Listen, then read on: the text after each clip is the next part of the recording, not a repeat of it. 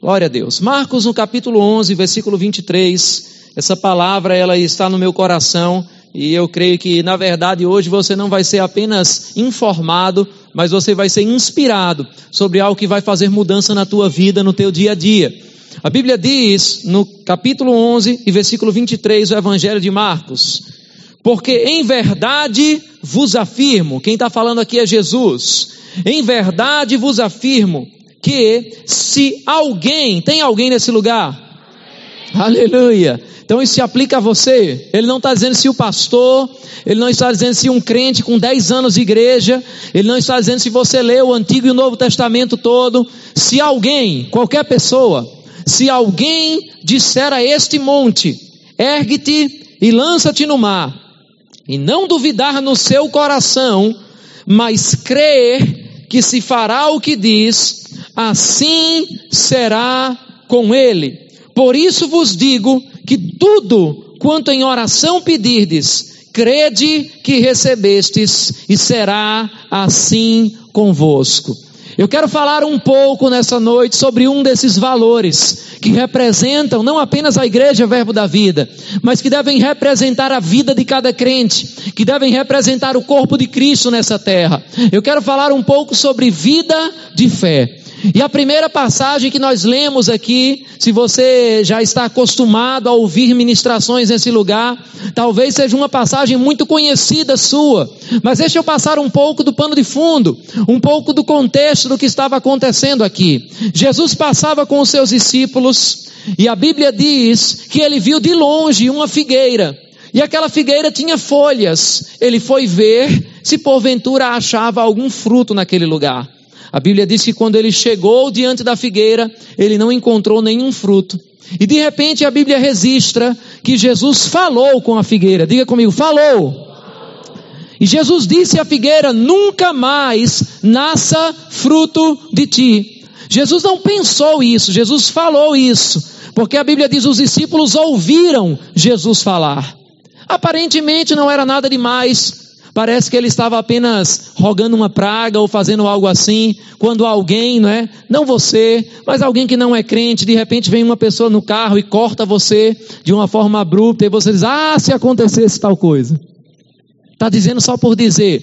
Mas Jesus não estava falando somente por falar. Passou-se aquele episódio, Jesus foi para Jerusalém. No outro dia, ele estava voltando com os discípulos e ele passou perto de onde ele tinha falado com aquela figueira. Ele não estava lembrando daquilo, mas os discípulos, em particular Pedro, vendo de longe, percebeu algo. A figueira que Jesus tinha dito: nunca mais nasça fruto de ti, do dia para a noite, secou completamente até as raízes. Completamente. E aí Pedro chega para Jesus, surpreso com aquilo. Para Pedro era uma grande surpresa. Parecia que ele ia contar uma novidade a Jesus. E ele chega: Jesus, Jesus, olha, a figueira que você amaldiçoou, não é que secou mesmo? Não é que deu certo mesmo? Não é que aconteceu? E então Jesus, ao invés de dizer, claro, Pedro, eu sou o filho de Deus, tudo que eu disser tem que acontecer porque eu sou Jesus, o Cristo. Você mesmo já disse isso uma vez. Tu és o Cristo, filho do Deus vivo. Ele não disse assim. Ele disse a Pedro: "Tende fé em Deus.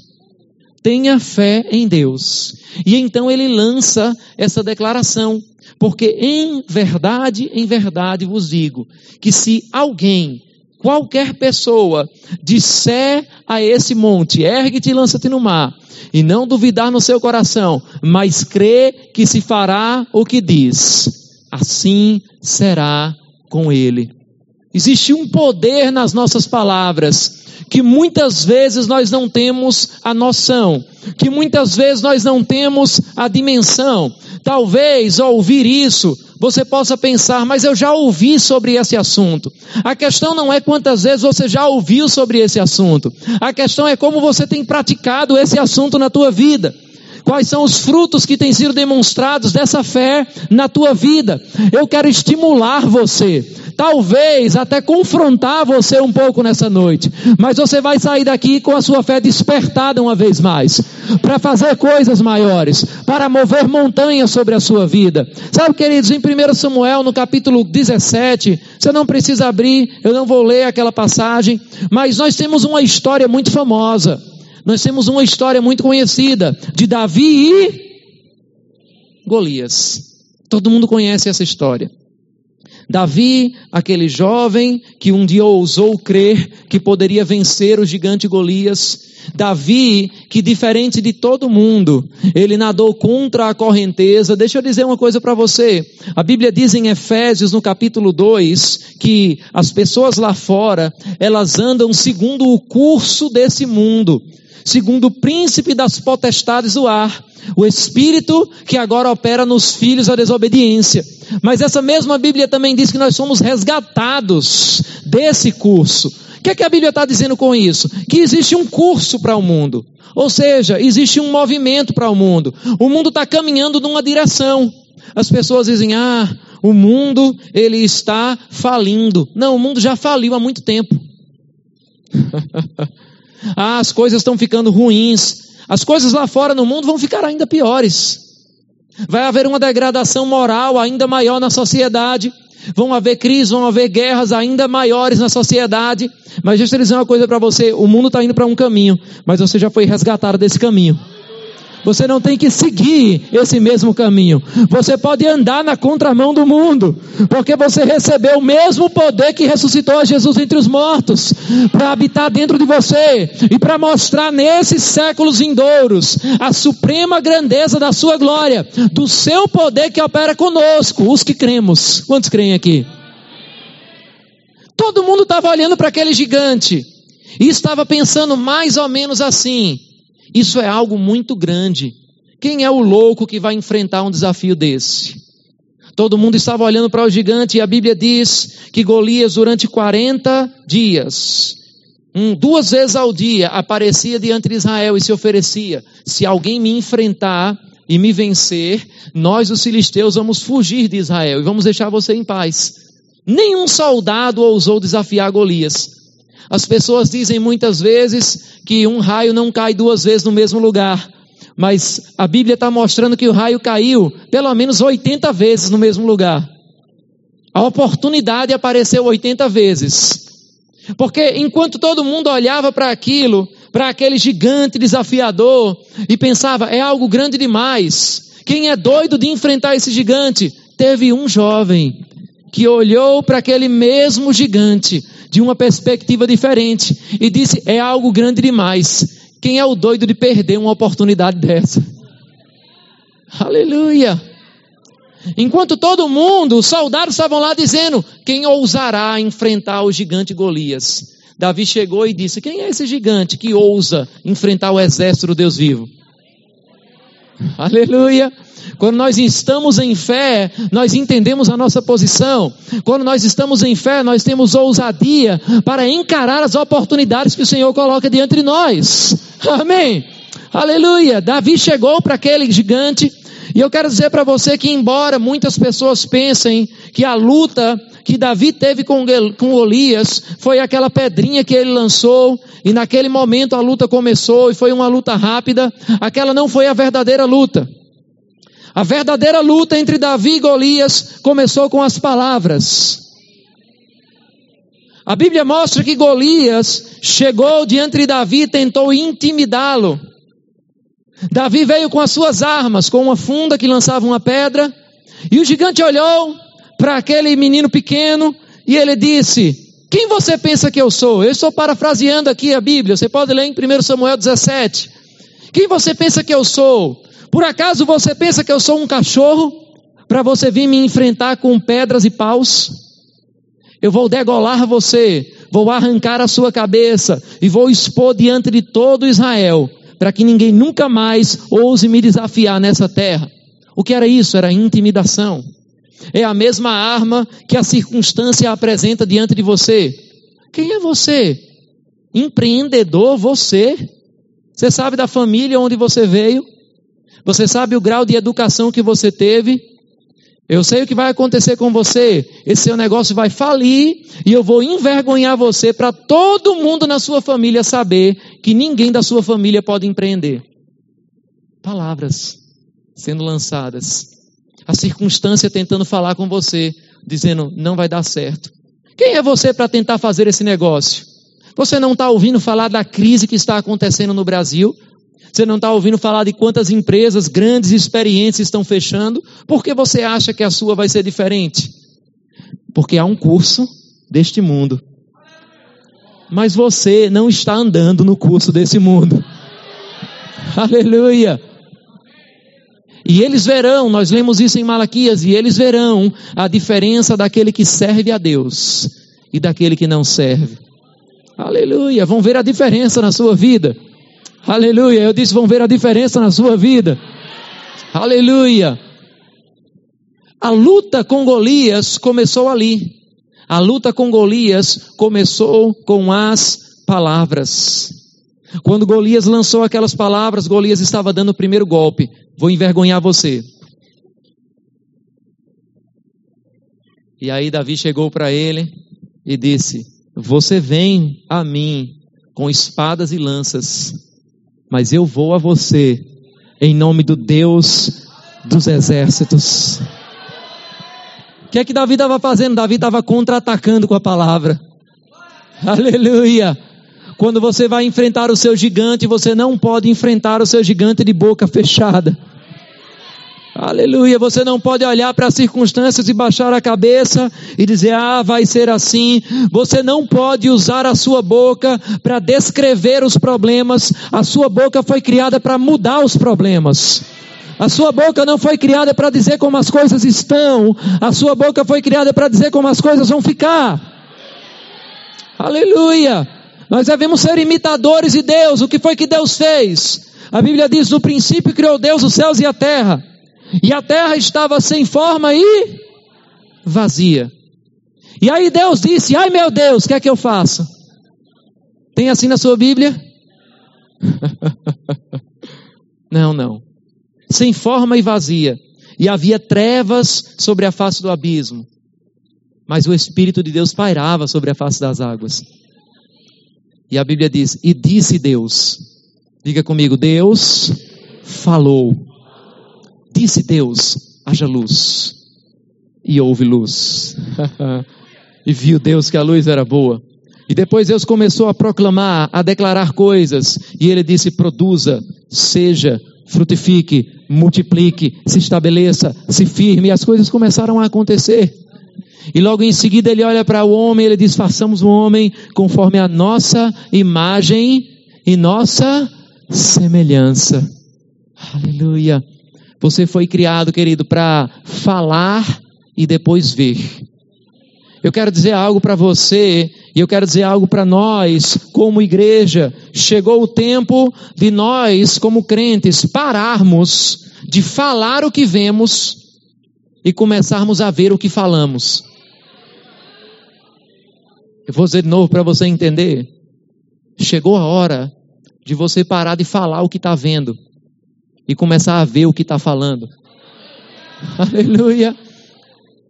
Ao invés de olhar para as coisas e dizer, ah, mas está tudo sem forma, está tudo vazio ainda, o projeto, eu não consigo ver direito, está escuro. Eu já vi essa história antes. O Espírito de Deus está lá, esperando somente uma palavra. Você pode mandar somente uma palavra: haja, seja, produza, frutifique, multiplique. E coisas vão começar a acontecer na sua vida, assim como aconteceu com o Senhor, assim como pode acontecer nas nossas vidas. A Bíblia diz que quando Golias lançou uma palavra, Davi também contra-atacou com a palavra. Você não pode ficar calado diante das circunstâncias, você não pode ficar calado diante de crise, você não pode ficar calado diante de problemas na sua família. Você tem que abrir a sua boca. Todas as vezes que Deus quer mudar uma geração, primeiro Ele muda a boca de alguém. Eu já falei isso muitas vezes nesse lugar. Quando Deus queria mudar uma geração através de Isaías, a Bíblia diz que ele trouxe um anjo com uma brasa ardente, e aquela brasa tocou na boca de Isaías. E então, quando ele diz: A quem enviarei? Isaías começa a dizer: Eis-me aqui, Senhor, usa-me a mim. Com Jeremias, a mesma forma. O Senhor aparece a Jeremias e ele começa a dizer que ele é criança, que ele é inadequado. Mas o Senhor estende a sua mão e toca a boca de Jeremias e diz: Eis que eu toquei os teus lábios. Eis que eu coloquei as minhas palavras na tua boca. Sabe o que o Senhor quer fazer com você nessa noite? Quer colocar as palavras dele na sua boca. Porque as palavras de Deus na sua boca são tão poderosas quanto as palavras de Deus na boca do próprio Deus. Porque o poder não está em quem está falando, o poder está na palavra. O livro dos Salmos diz: O Senhor exaltou acima de tudo o seu nome e a sua palavra. Há um poder na palavra. Aleluia! Há um poder naquilo que falamos. Existe um milagre disponível na sua boca para mudar circunstâncias. Aleluia!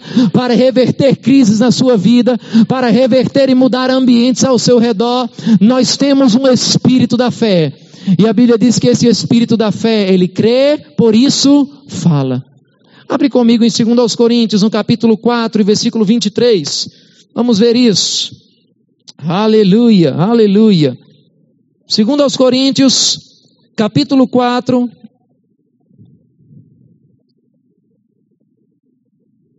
Aleluia.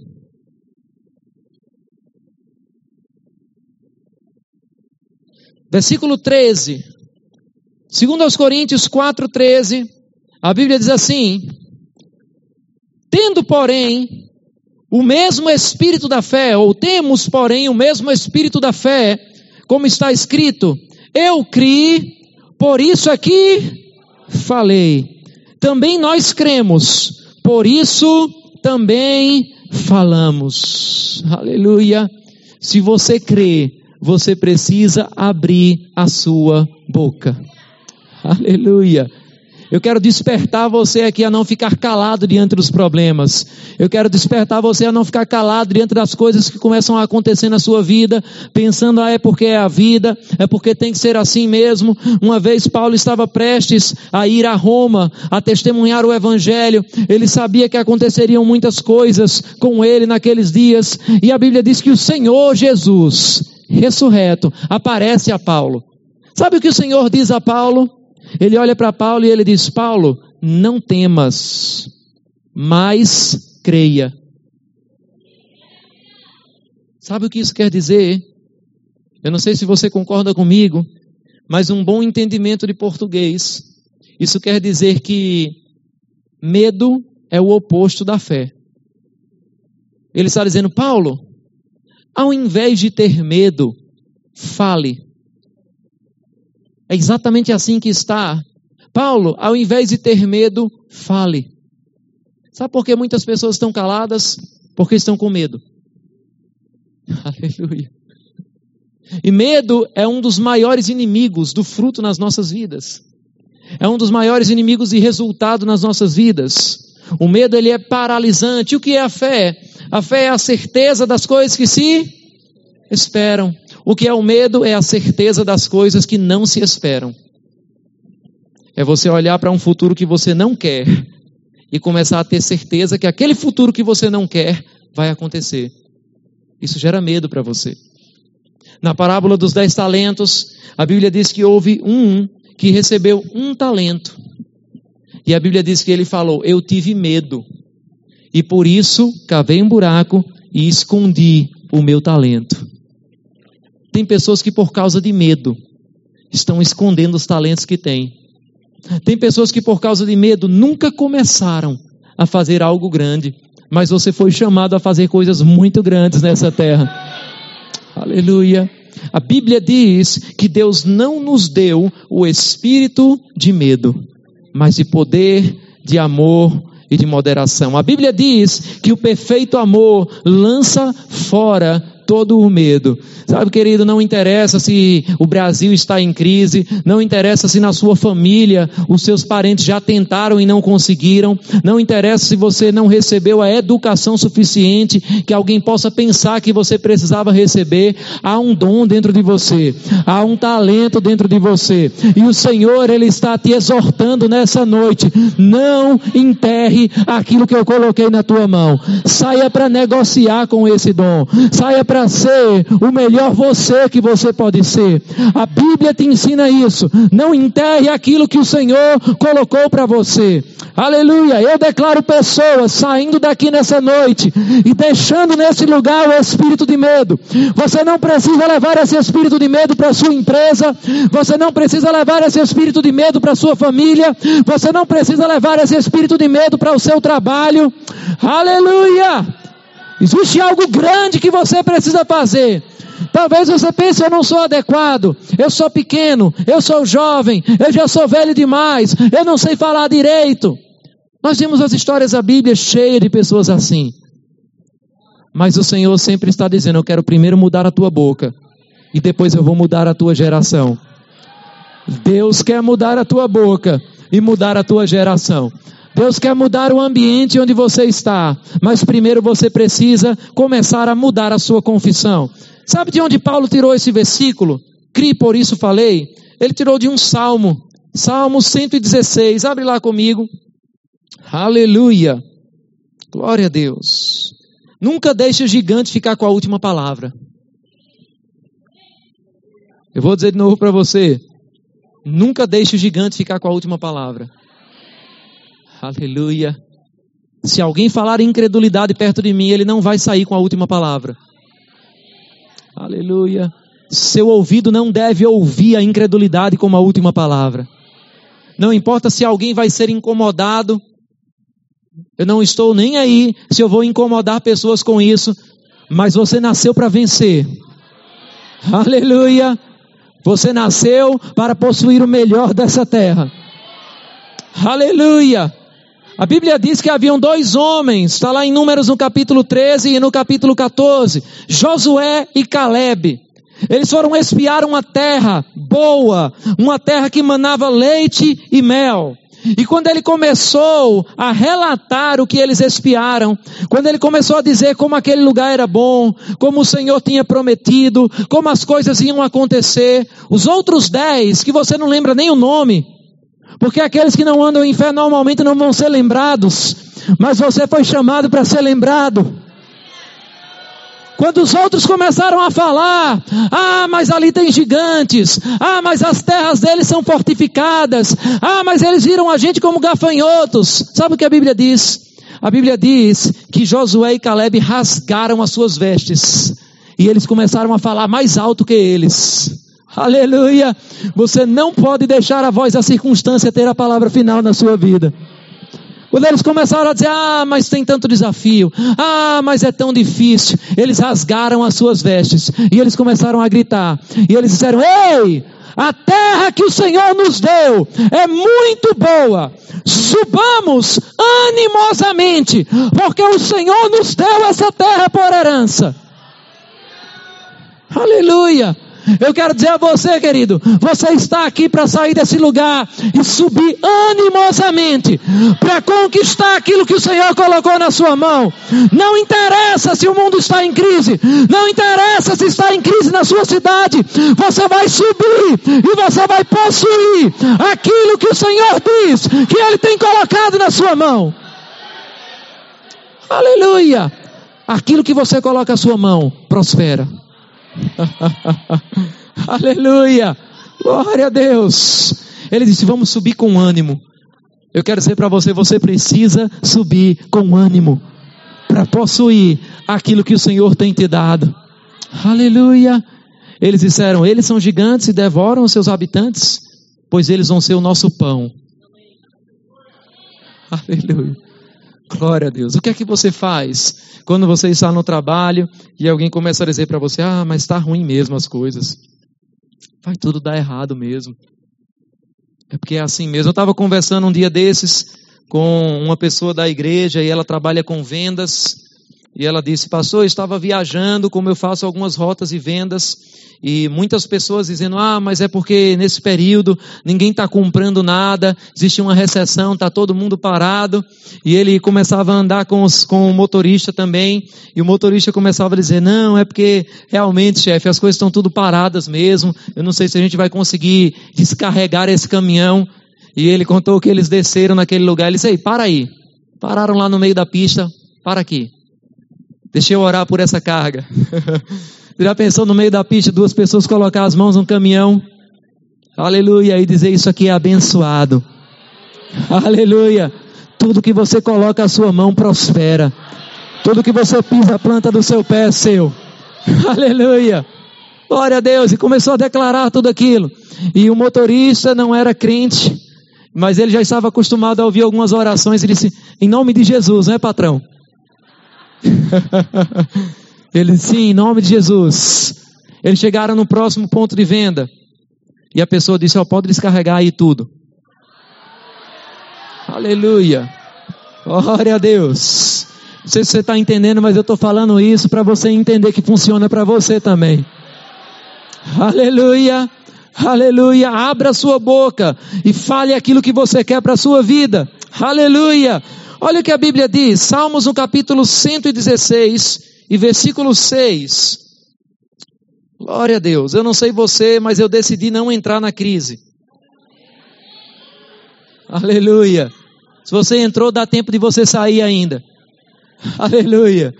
Glória a Deus. Salmos 116 e versículo 6. A Bíblia diz assim: O Senhor vela pelos simples Achava-me prostrado e ele me salvou. Olha onde foi que ele usou, cri por isso falei. Achava-me prostrado e ele me salvou. Volta minha alma ao teu sossego, pois o Senhor tem sido generoso para contigo. Pois livraste da morte a minha alma, das lágrimas os meus olhos, da queda os meus pés andarei na presença do Senhor na terra dos viventes. Aleluia. Crie, por isso falei. No versículo 12 ele diz: Que darei ao Senhor por todos os seus benefícios para comigo. Aleluia. Eu não sei se você está entendendo, mas Paulo puxou esse versículo justamente no momento da aflição. O salmista criou esse salmo justamente no momento da aflição.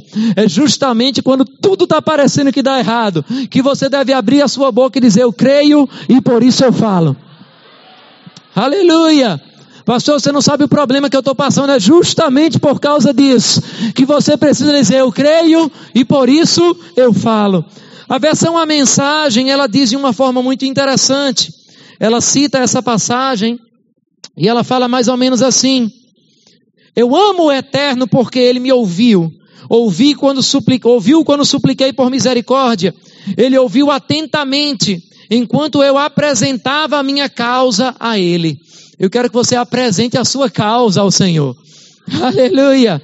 Ele diz: A morte me encarou, o além segurou-me pelos calcanhares, com água até o pescoço, eu não sabia que caminho tomar. Então pedi socorro ao Eterno. Aleluia. Glória a Deus. Ele diz: Nosso Deus é muito misericordioso. Quando eu estava no limite, Ele me salvou. Glória a Deus. Aleluia. Abre a tua Bíblia comigo em Atos, no capítulo 27. Aleluia. Glória a Deus. O salmista continuava dizendo: Eu disse para mim mesmo: sossegue e descanse. Aleluia. Sabe que tem gente que não entende que a fé tem uma parte de descanso?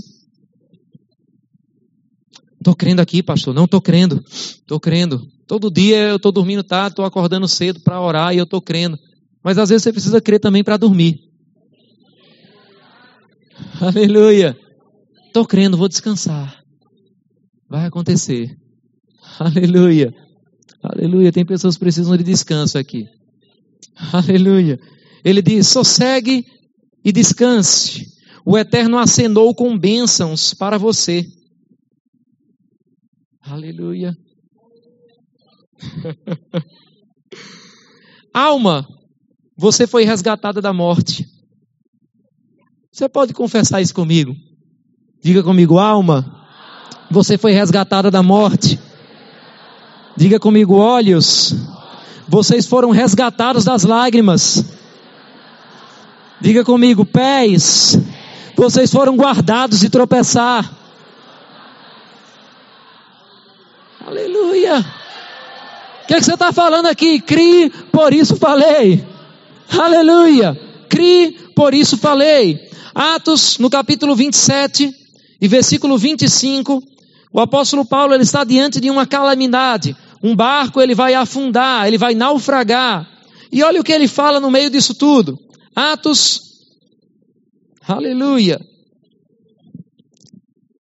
Capítulo 27 e versículo 25. Ele diz: Portanto, ó varões, tende bom ânimo, porque creio. Vamos pegar de novo o português aqui. Tende bom ânimo, porque eu creio. Aí tem gente que chega, cara, e aquele problema, aquela situação, como é que tá? Eu estou crendo, pastor. Tô, eu estou crendo, eu estou crendo. Paulo estava no meio daquilo, no meio daquela turbulência, ele diz: Ei, tenha bom ânimo, porque eu creio. Aleluia. Sabe qual é o fruto da tua fé? Alegria. Aleluia. Tende bom ânimo, porque eu creio. Aleluia. Sabe, a Bíblia diz que Paulo e Silas, um determinado momento, pregando o Evangelho, foram lançados numa prisão, apanharam, levaram várias chibatadas e estavam lá amarrados num tronco, mas a Bíblia diz que à meia-noite, aleluia, ele tinha bom ânimo. Porque ele tinha bom ânimo, porque ele cria. Aleluia. À meia-noite, Paulo e Silas, imagina a cena, Paulo lá amarrado no meio de um tronco. As prisões daqueles dias iriam fazer as prisões dos dias de hoje parecerem resorts de luxo. Mas Paulo estava lá preso, e a Bíblia diz que à meia-noite, Paulo não olhou para Silas e foi perguntar: por que Silas isso? Aleluia. Ao invés de gastar suas energias tentando entender o seu passado, chegou a hora de você investir as suas energias em descobrir o seu futuro. Ao invés de você ficar dizendo por que não deu certo até agora, mas Senhor, o que foi que eu fiz? Onde foi que eu errei? Onde foi que eu pequei? Senhor, por quê? Ao invés de ficar tentando descobrir o passado, faça como Paulo fez, esquecendo-me das coisas que para trás ficam e avançando para o alvo, eu prossigo para o prêmio da soberana vocação. Aleluia! Esquecendo e avançando. Diga comigo, esquecendo e avançando. Aleluia. À meia-noite, Paulo não pediu um calmante a Silas. Paulo não perguntou a Silas por quê. Paulo não ficou indignado. À meia-noite, tenha bom ânimo, porque eu creio. À meia-noite, Paulo e Silas começaram a cantar louvores a Deus. Aleluia no meio de uma prisão, jogado dentro de um buraco, amarrado num tronco, com as costas sangrando, eles decidiram cantar. Rapaz, que cara louco. Você está chamado para ser um louco assim também. Aleluia. Parece que tudo vai dar errado. e você começa a expressar a alegria do Senhor. Aleluia. Tende bom ânimo porque eu creio. Tende bom ânimo, porque eu creio. Aleluia. Eu imagino Paulo conversando com Silas, porque eles amarraram Paulo e Silas para parar a propagação do evangelho. para tentar aniquilar o poder deles. Mas eu imagino Paulo conversando com Silas e dizendo: Silas, eles amarraram a gente aqui pensando que iam parar a gente. Mas se eles soubessem de onde vem a fonte do nosso poder, eles não teriam amarrado as nossas mãos num tronco, eles teriam tapado a nossa boca. Mas enquanto eu tiver uma boca, eu não vou ficar no fundo de um poço para sempre. Enquanto você ainda tem a sua boca para falar, não interessa a situação que você está, não interessa o que aconteceu na sua vida, se você pode abrir a sua boca e confessar o que Deus pode fazer por você, se você pode abrir a sua boca e começar a falar com o seu gigante, essa circunstância é provisória, essa montanha pode sair da sua frente, esse gigante pode ser derrubado.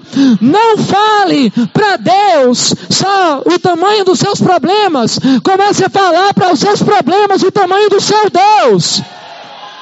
O Deus que está em você é maior do que aquele que está no mundo. Aleluia!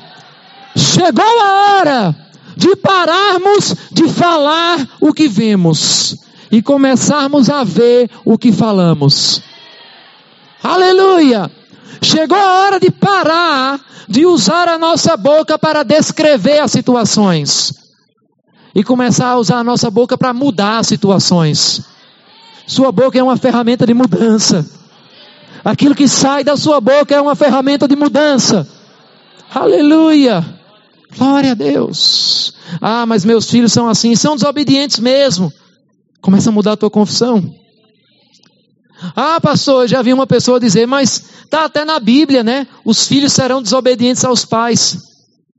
Tá, esse é o curso desse mundo. Mas você foi resgatado desse curso. Aleluia, você não precisa cumprir esse versículo na sua vida. Amém. Eles estão falando do mundo. Ah, mas eu não acredito muito nessa coisa de confissão. Vai lá comigo em Romanos, no capítulo 10, versículo 8. Aleluia. Glória a Deus. aleluia, aleluia. Romanos capítulo 10, versículo 8. Olha o que a Bíblia diz.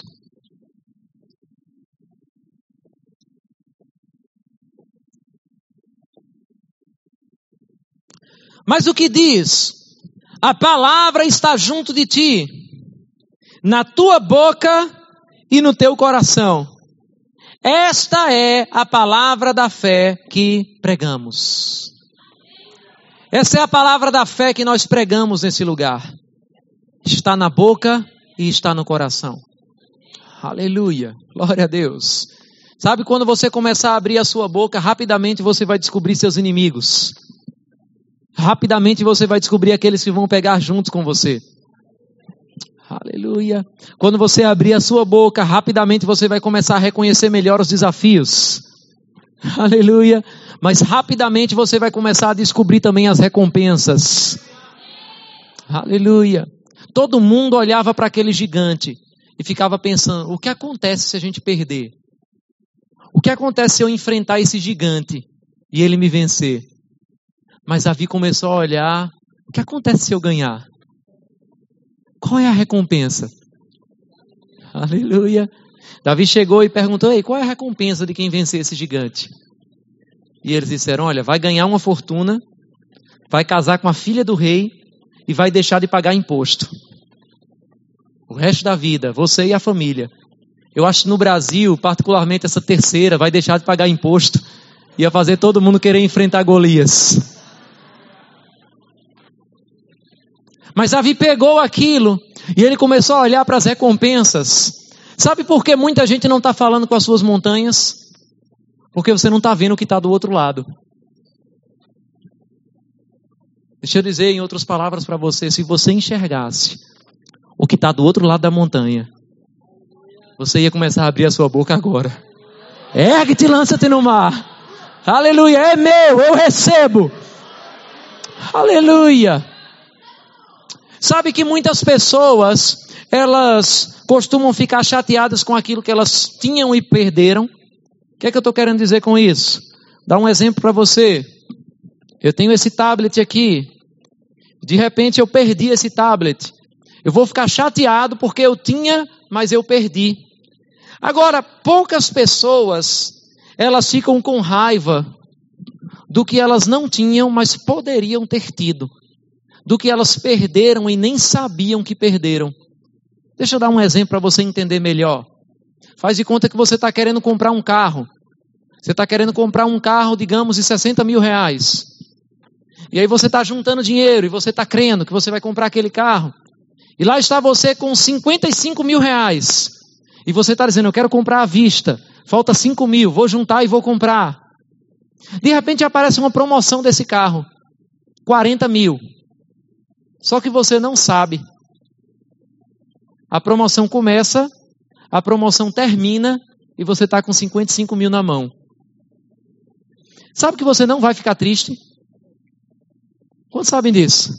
Porque você nem sabe que perdeu.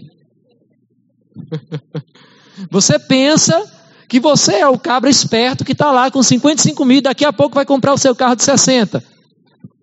Mas tinha um carro na cidade vizinha por 40 e era justamente o carro que você queria.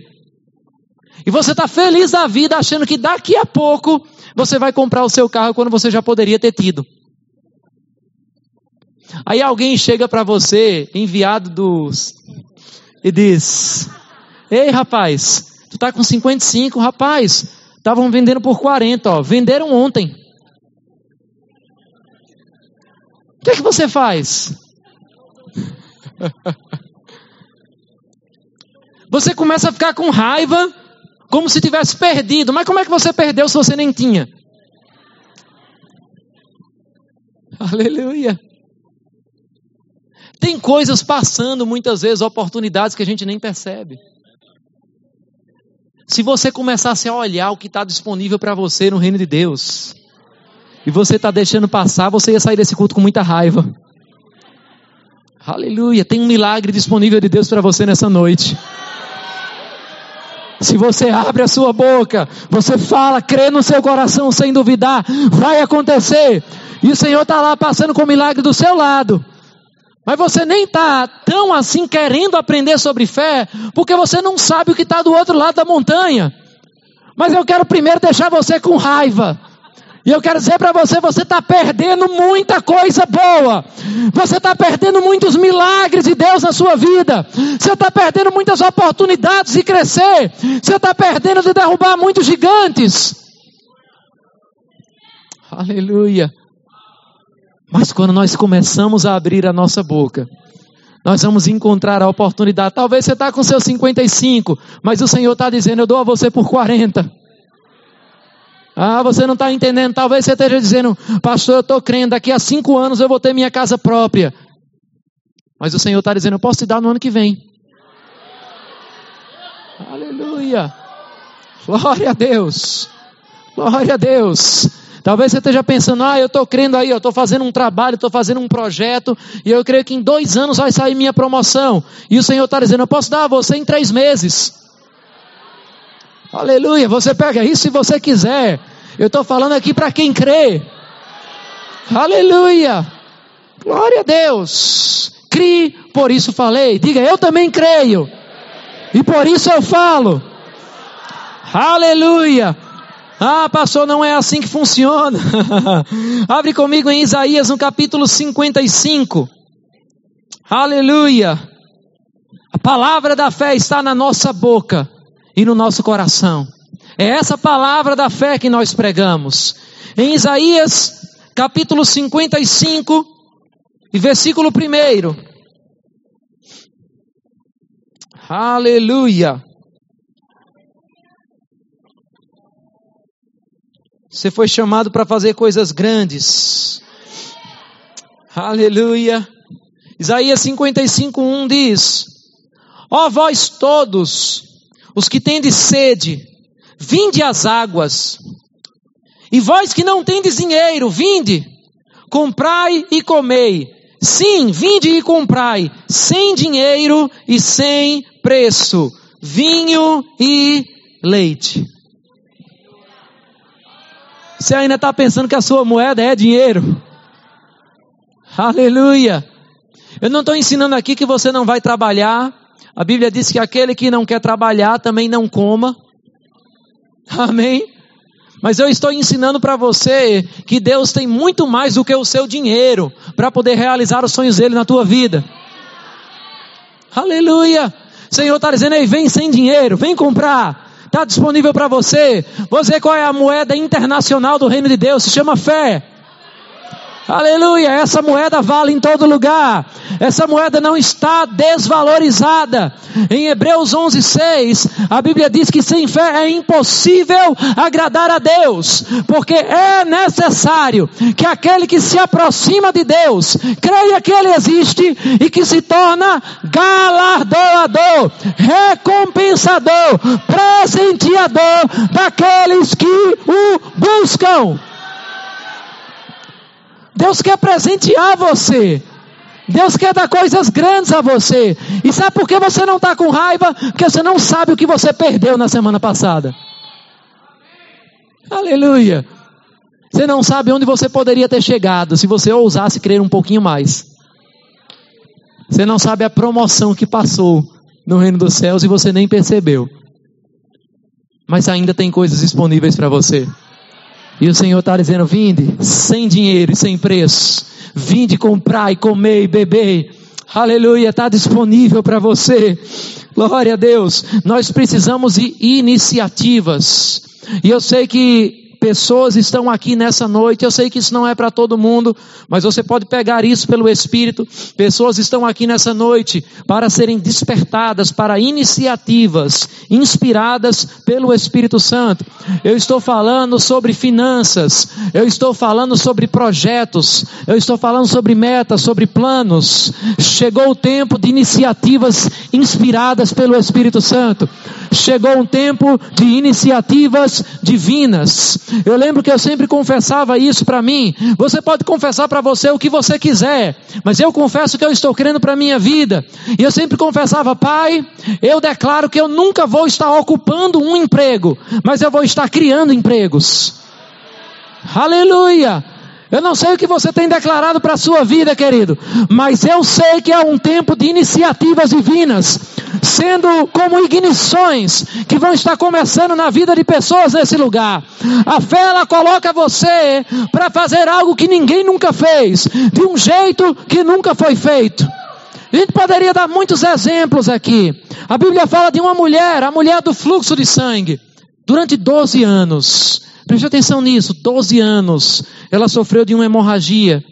Mas ela não perdia só o sangue, ela perdia seu dinheiro, ela perdia sua vida social, ela perdia tudo com aquela doença durante 12 anos. Mas um dia ela decidiu tocar Jesus. Aleluia. Ela decidiu fazer algo que ninguém estava fazendo. Ela decidiu tocar Jesus com um toque diferente, com um toque de fé. Ela decidiu ter uma iniciativa. Sabe o que Jesus disse? Eu sinto que de mim saiu poder. Aleluia. Aleluia. Eu declaro iniciativas nessa noite que vão tocar os céus de forma a liberar poder sobre a sua vida. Aleluia. Aleluia.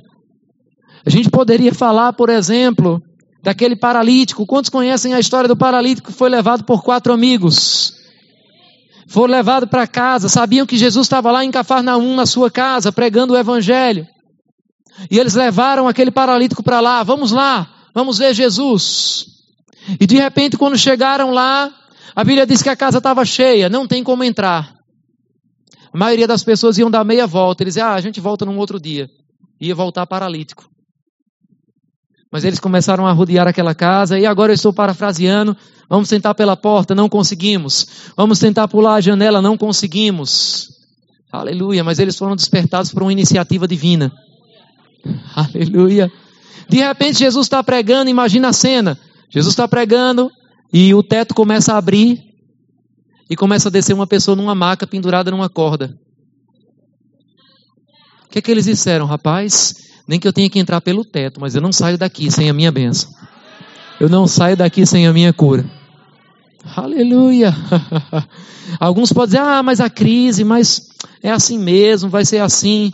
Mas outros vão dizer: Eu não quero nem saber. Mas vai acontecer algo diferente na minha vida nessa noite. Aleluia. Ele começou a descer. Imagina o paralítico agora. Jesus olha para ele e ele diz: Ei, levanta, toma o teu leito e anda. Deixa eu dizer algo para você aqui sobre fé. Lá está o paralítico. Paralítico está lá na maca, deitado no chão. Aí Jesus olha para ele e Jesus diz: Ei, levanta, toma o teu leito e anda. Quantos entenderam que Jesus não pegou ele pela mão e levantou? Jesus disse a ele: Levante-se, tome o seu leito, a sua maca e ande. Agora imagina o que aquele paralítico podia dizer. Ele podia olhar para Jesus: Jesus,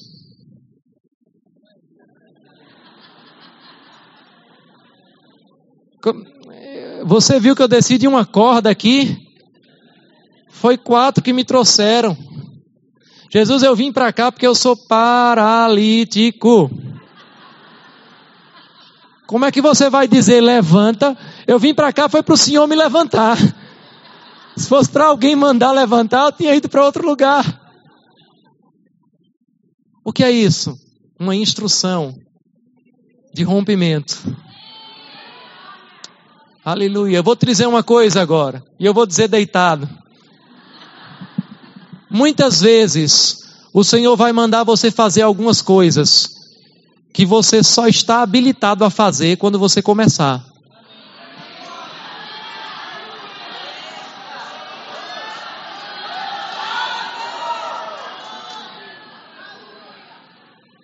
Sabe que quando o Senhor me colocou para pastorear essa igreja, eu não estava habilitado? Mas a gente começou. A gente continua desabilitado para algumas coisas, mas algumas já começaram a acontecer. Sabe que quando o Senhor chamou Pedro para andar sobre as águas, ele não estava habilitado até pisar nas águas. Ele não começou a flutuar dentro do barco e percebeu: ah, agora eu estou flutuando, agora eu vou para as águas. Não, vem comigo. Ele tinha que pular nas águas. Lá estava o paralítico. Ele poderia ficar se justificando, ele poderia tentar explicar. E eu estou assim para você entender que você pode parar de explicar a Deus por que não está acontecendo, de explicar a Deus por que você não é adequado, porque você não é capaz, ou começar a obedecer a instrução que o Senhor está dizendo para você. Eu vou dizer de novo para você, porque Deus está chamando você para uma posição nessa noite que você só vai se habilitar quando entrar nela. No natural, primeiro você se qualifica e depois você assume o posto. Mas no reino de Deus, Ele está te chamando para um posto que você vai se qualificar quando entrar nele. Aleluia, você ainda não entendeu. você vai começar e aí as coisas vão acontecer. Você vai começar e aí você vai se sentir preparado. Se você esperar o seu sentimento se adequar ao que você está ouvindo para começar a fazer alguma coisa, você nunca vai começar. Levanta-te, toma o teu leito e anda. E ele começou a mexer as pernas. Ele pegou o seu leito e ele colocou o leito nas costas. Aleluia! Sabe o que esse leito queria dizer? Porque Jesus poderia dizer: oh, levanta, deixa esse leito aí, vai-te embora daqui. Mas ele disse: toma o teu leito e anda. Sabe por quê? Imagina, eu sei que você já viu alguém sendo levado por uma maca no SAMU. Mas você nunca viu alguém caminhando levando uma maca. Alguém aqui já viu alguém levando uma maca na rua? Você já viu a maca levando o povo. Mas o Senhor disse: vai e leva a maca. E as pessoas perguntando, rapaz, que coisa doida é essa aí? Tá levando esse leito. O que é isso? Ele está dizendo, não, é porque esse leito me levava, agora sou eu que levo esse leito. Antes essa circunstância me levava e dizia para onde eu ia, mas agora eu é que digo a circunstância para onde eu vou. Aleluia! Você pode esperar o seu dia dizer a você como vai ser, ou você pode acordar e dizer ao seu dia como ele vai ser. Aleluia! Você pode acordar todo dia, antes de pisar o seu pé no chão, e dizer: Esse é o dia que o Senhor preparou para mim. Eu vou me alegrar nele. Onde eu pisar a planta do meu pé, eu vou conquistar. O que eu colocar a minha mão vai prosperar. Mil vão cair ao meu lado, dez mil à minha direita, mas eu não vou ser atingido. Ele vai dar ordens aos anjos a meu respeito para que me guardem de todo mal.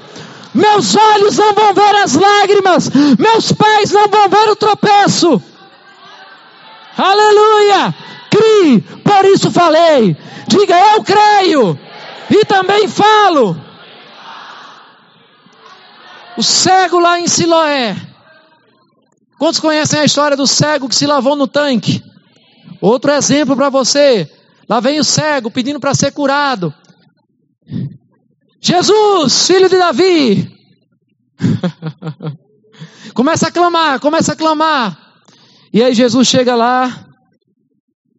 O que é que você quer? Isso é a pergunta que se faça.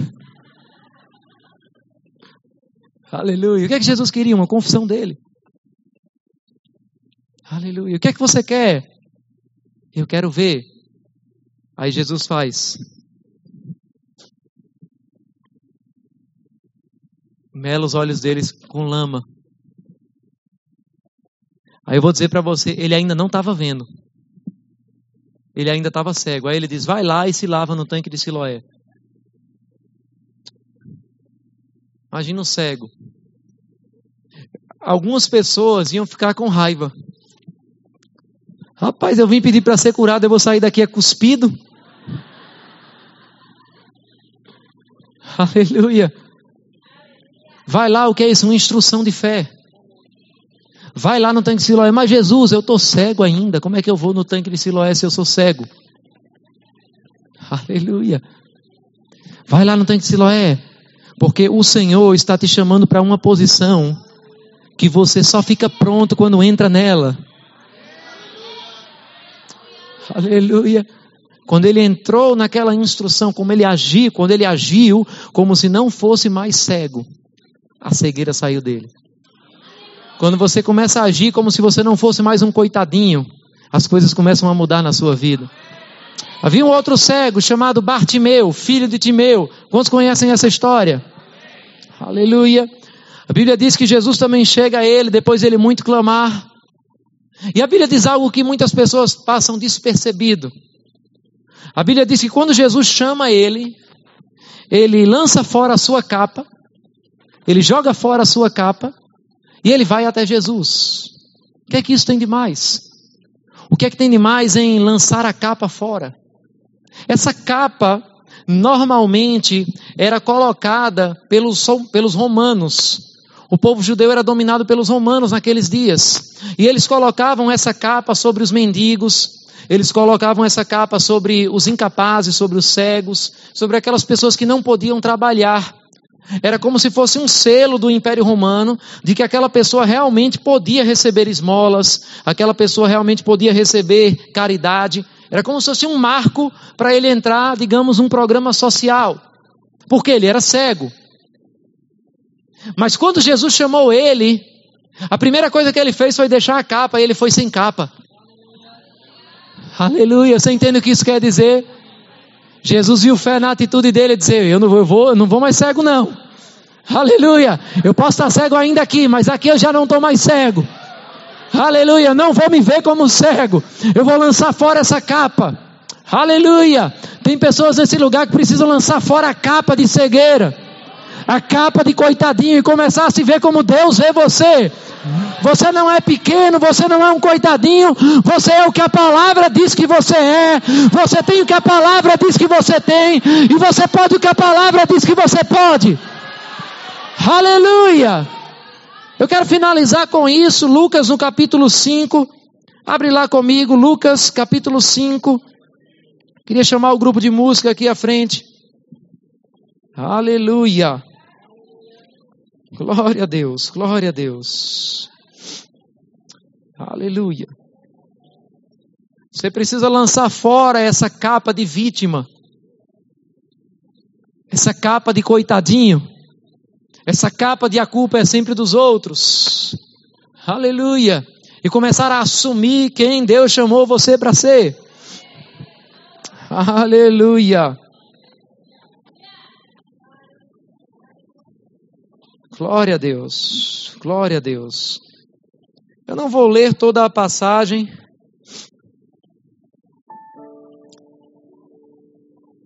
Mas a Bíblia diz em Lucas, no capítulo 5, e no versículo 1.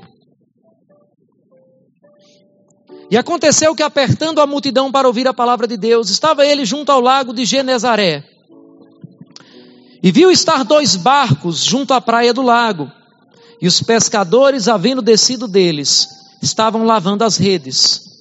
Entrando num dos barcos, que era o de Simão, pediu-lhe que o afastasse um pouco da terra. E assentando-se, ensinava do barco a multidão. Quando acabou de falar, disse a Simão: Simão, faze-te ao mar alto e lançai as vossas redes para pescar. Respondendo Simão, disse-lhe: Mestre, havendo trabalhado toda a noite, nada apanhamos, mas porque mandas, lançarei a rede. E fazendo assim, colheram uma grande quantidade de peixes. E rompia-se-lhes a rede. Fizeram sinal aos companheiros que estavam no outro barco, para que fossem ajudar. Foram e encheram ambos os barcos, de maneira tal que quase iam a pique, quase afundavam. A Bíblia diz que Pedro pescou a noite inteira voltou daquela pesca para a beira do lago, onde as pessoas se juntavam para comprar os peixes, e voltou sem peixe, voltou infrutífero, voltou envergonhado. Mas o Senhor deu uma direção a ele. Primeiro, ele emprestou o barco a Jesus, permitiu que Jesus pudesse pregar a palavra, e depois ele disse a Pedro: Pedro, lança-te ao mar alto Vamos para o mar alto, nós vamos pescar. Pedro teve que vencer um medo. Pedro teve que vencer o medo do fracasso. E tem pessoas que, para operar no espírito da fé, precisam decidir vencer o medo do fracasso. Pedro poderia argumentar, como ele de fato fez: Mestre, a gente pescou a noite toda, não apanhou nada. Assim como talvez você possa argumentar, mas eu já tentei isso, não deu certo. Mas e se der errado? E o que as pessoas vão falar? Eu imagino Pedro pensando, tá lá os pescadores olhando, porque normalmente os pescadores naquele lago eles pescavam à noite. Por isso que Pedro disse: Eu pesquei a noite inteira e não apanhei nada. Porque à noite os peixes eles iam para a superfície. Os peixes eles não têm pálpebras, não sei se você já viu isso. Então quando é à noite eles ficam mais no raso, era mais fácil de lançar a rede, de pescar. Mas durante o dia eles iam para o fundo. Eles pescavam à noite. Pedro poderia argumentar, mestre, não é a hora certa de pescar. A hora não está para peixe. Talvez você possa argumentar, não é a hora certa de empreender. Aleluia, eu estou falando novamente isso para empreendedores. Aleluia, eu creio que Deus está levantando nesses dias empreendedores nessa igreja. Aleluia, glória a Deus. Eu sei que isso não é para todo mundo, mas se isso é para você, comece a receber isso pela fé. Negócios vão estar nascendo, empresas vão estar nascendo nesses dias. Aleluia. Glória a Deus. Pedro poderia argumentar que não era o momento certo. Pedro poderia argumentar, mas o que é que os outros vão falar de mim? Imagina Pedro voltando para pescar. E os companheiros dele de pesca dizendo: Rapaz, Pedro está indo de novo. Ele não sabe que não está na hora. Ei, Pedro, vai fazer o quê? Pessoas podem olhar para vocês: Ei, rapaz, é tempo de crise que, que tu está fazendo com isso aí? Vai ser envergonhado. O primeiro medo que Pedro precisou abandonar foi o medo do fracasso. E se não der certo? Deixa eu perguntar para você uma coisa: e se der certo? Aleluia. Fazer alguma coisa tem os seus riscos, não fazer tem um risco ainda maior. Porque você tem 100% de chance de fracassar quando você não tenta. Aleluia. Rapaz, e se eu fizer e não der certo? Mas se você não fizer, com certeza não vai dar certo. Não sei se você entendeu. Mas se eu fizer e não der certo, se você não fizer, com certeza não vai dar certo. Quer ter a certeza do fracasso, é só não começar. Ele tentou, e o Senhor disse: lança a rede. E ele disse: sob a tua palavra vou lançar as redes. Sabe o que aconteceu? Aquela rede quase se rompeu. E ele ainda pôde chamar os companheiros. Aleluia. Aqueles que talvez zombem de você, que talvez diga que não vai dar certo, são justamente esses que você vai poder chamar para ajudar o tamanho da colheita na sua vida. Aleluia. Ei, vem, tem mais peixe. Agora, sabe qual é o mais interessante? Não é ele ter vencido o medo do fracasso. Escuta bem o que eu vou dizer é relativamente fácil vencer o medo do fracasso. Você está ouvindo uma palavra maravilhosa e você pode fazer isso com essa palavra. Mas é o que continua depois no versículo. A Bíblia diz no versículo 8: depois de ver o milagre, depois de ver a coisa grande acontecendo. E vendo isso, Simão Pedro prostrou-se aos pés de Jesus, dizendo: Senhor, ausenta-te de mim, porque sou um homem pecador. Pois que o espanto se apoderara dele e de todos os que com ele estavam, por causa da pesca que haviam feito. Tem um medo que é fácil de vencer, que é o medo do fracasso. Mas, querido, aqui, quando Pedro venceu o medo do fracasso, Agora ele precisava vencer um outro medo, o medo do sucesso. Aleluia. Foi algo tão grande, foi algo tão inesperado, foi algo tão sobrenatural que ele disse: Não, não, não, Senhor, com outro, eu não estou preparado. Ausenta-te de mim, porque eu sou um pecador. Tem pessoas que conseguem vencer o medo do fracasso mas não conseguem vencer o medo do sucesso.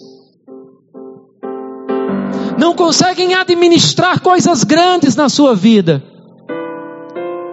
Eu lanço essa palavra para você mais uma vez, para empreender, e eu declaro em nome de Jesus: ousadia, ousadia, para não ter medo do sucesso ousadia para não ter medo de vencer, ousadia para não ter medo de mexer com coisas grandes, ousadia para não ter medo de mexer com muito.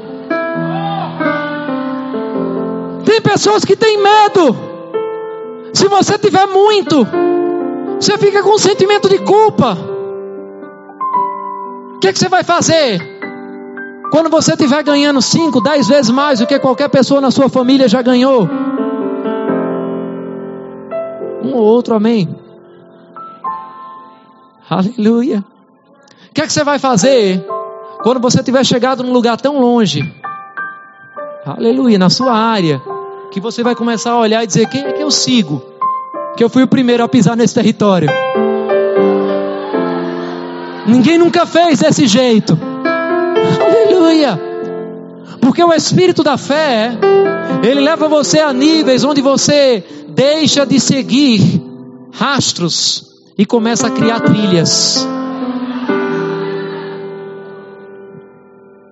O que é que você vai fazer quando você chegar na sua empresa e você dizer: Ei, eu não tenho referência mais nessa área, eu sou a referência.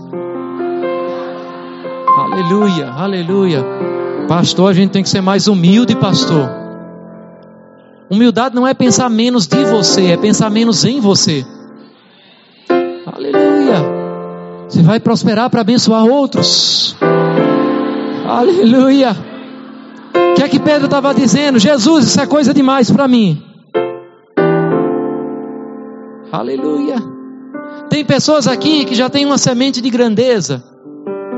E eu estou falando isso debaixo de uma inspiração do Espírito Santo. Mas você está com medo de falar essa grandeza, porque pode intimidar outros, porque pode ofender outras pessoas. Eu vou dizer para você toda vez que alguém entra numa área com grandeza, vai ofender pessoas. Vão criticar você. Aleluia. Mas é melhor criticarem você tendo sucesso do que tendo fracasso. Porque você fracassado também vão criticar. Aleluia. Eu não sei se você está entendendo, mas deixa eu dizer algo para você. Essa igreja ela está prosperando. Essa igreja vai avançar cada vez mais. Essa igreja vai fazer projetos cada vez maiores. Aleluia. Pastor, as pessoas vão criticar. Se a gente tivesse falindo, também iam criticar. Então, se vai criticar de um jeito ou de outro, é melhor a gente ficar sendo crítico no sucesso. Aleluia. Eu não sei se você está entendendo, querido. Mas o Senhor quer arrancar de você o medo do sucesso, arrancar de você o medo de prosperar. Aleluia. Deixa eu dizer algo para você. Eu deixei a medicina para pastorear, estou vivendo muito bem como pastor. Tem gente que fica olhando as pastor. Graças a Deus, querido. Estamos muito bem. Aleluia. Não temos problema com um pastor prosperar. Aleluia. Olha, Deus, se você tem problema com dinheiro, pode me dar, eu não tenho problema com dinheiro. Porque eu sei que na minha mão eu vou fazer aquilo que está ligado com propósitos de Deus. Aleluia. Sabe o que eu pensei?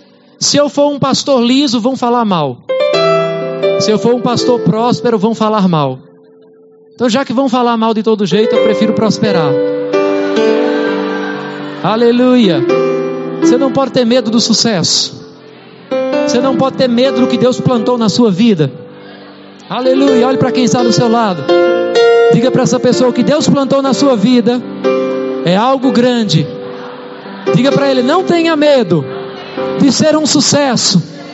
Não tenha medo de ser quem Deus criou você para ser. Aleluia! Tem pessoas que precisam ser libertas de uma mentalidade de pequenez, de uma mentalidade de miséria. Deus criou você para vencer. Deus criou você para ser bem sucedido. Aleluia! Fique de pé nesse momento. Aleluia! Aleluia! Tem gente nesse lugar, eu vou enfatizar isso de novo. Aleluia! Eu vou repetir quantas vezes for necessária para você entender que Deus está falando com você. Deus disse a Abraão: sai da tua terra e da tua parentela para uma terra que eu ainda vou te mostrar. Tem gente que está saindo para uma posição que você ainda não conhece. Caminhos novos. Você vai chegar para o seu pai e dizer: Pai, como é que eu faço isso? E ele vai dizer: Eu não sei, filho, eu nunca cheguei até esse estágio. Eu nunca cheguei até essa fase. Caminhos novos para você. Caminhos novos para você. Crie, por isso falei. Crie, por isso falei. Caminhos novos para você. Aleluia! Você mesmo. Caminhos novos para você. Levante suas mãos para o céu. Aleluia. Caminhos de prosperidade. Aleluia. O Senhor tem colocado ideias no seu coração. Aleluia. Chegou o tempo. Chegou o tempo de pisar em lugares desconhecidos. Chegou o tempo de fazer coisas que você ainda não fez. Não tenha medo do sucesso.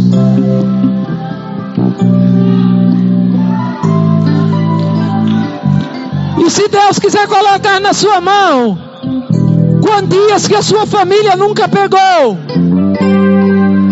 Eu não sei se você está entendendo isso. Aleluia, aleluia. Eu estou falando sobre pessoas que vão prosperar nesse lugar. Aleluia, aleluia. Não se preocupe se pessoas vão ter inveja. Aleluia. Eu não queria uma vida que ninguém invejasse. Não se preocupe se pessoas vão achar uma ou outra coisa. Aleluia. Deus está chamando você para coisas grandes. Aleluia. Pedro disse: Senhor, afasta de mim, eu não sei, eu sou um coitadinho, eu não posso, eu sou pequeno. E o Senhor disse: Ei, calma, calma, Pedro. Vinde após mim, e eu tornarei você pescador de homens. Você está dizendo, mas eu não posso, mas eu não consigo, mas eu não sei. E o Senhor está dizendo: não, não, não, você ainda não entendeu. Vem e eu vou te fazer. Não é primeiro eu te faço e depois você vem. É vem e eu vou te fazer. Levante suas mãos para os céus. Se você crê nessa palavra, aleluia, aleluia. Deus não te deu espírito de medo, Deus te deu espírito de ousadia, Deus te deu espírito de poder, aleluia. Eu declaro em nome de Jesus portas abertas. Eu declaro em nome de Jesus ousadia para derrubar os gigantes. Enquanto todos começarem a olhar e a dizer quem é o doido de enfrentar um gigante desse, você vai se levantar e você vai dizer quem é o doido de não aproveitar uma oportunidade dessas.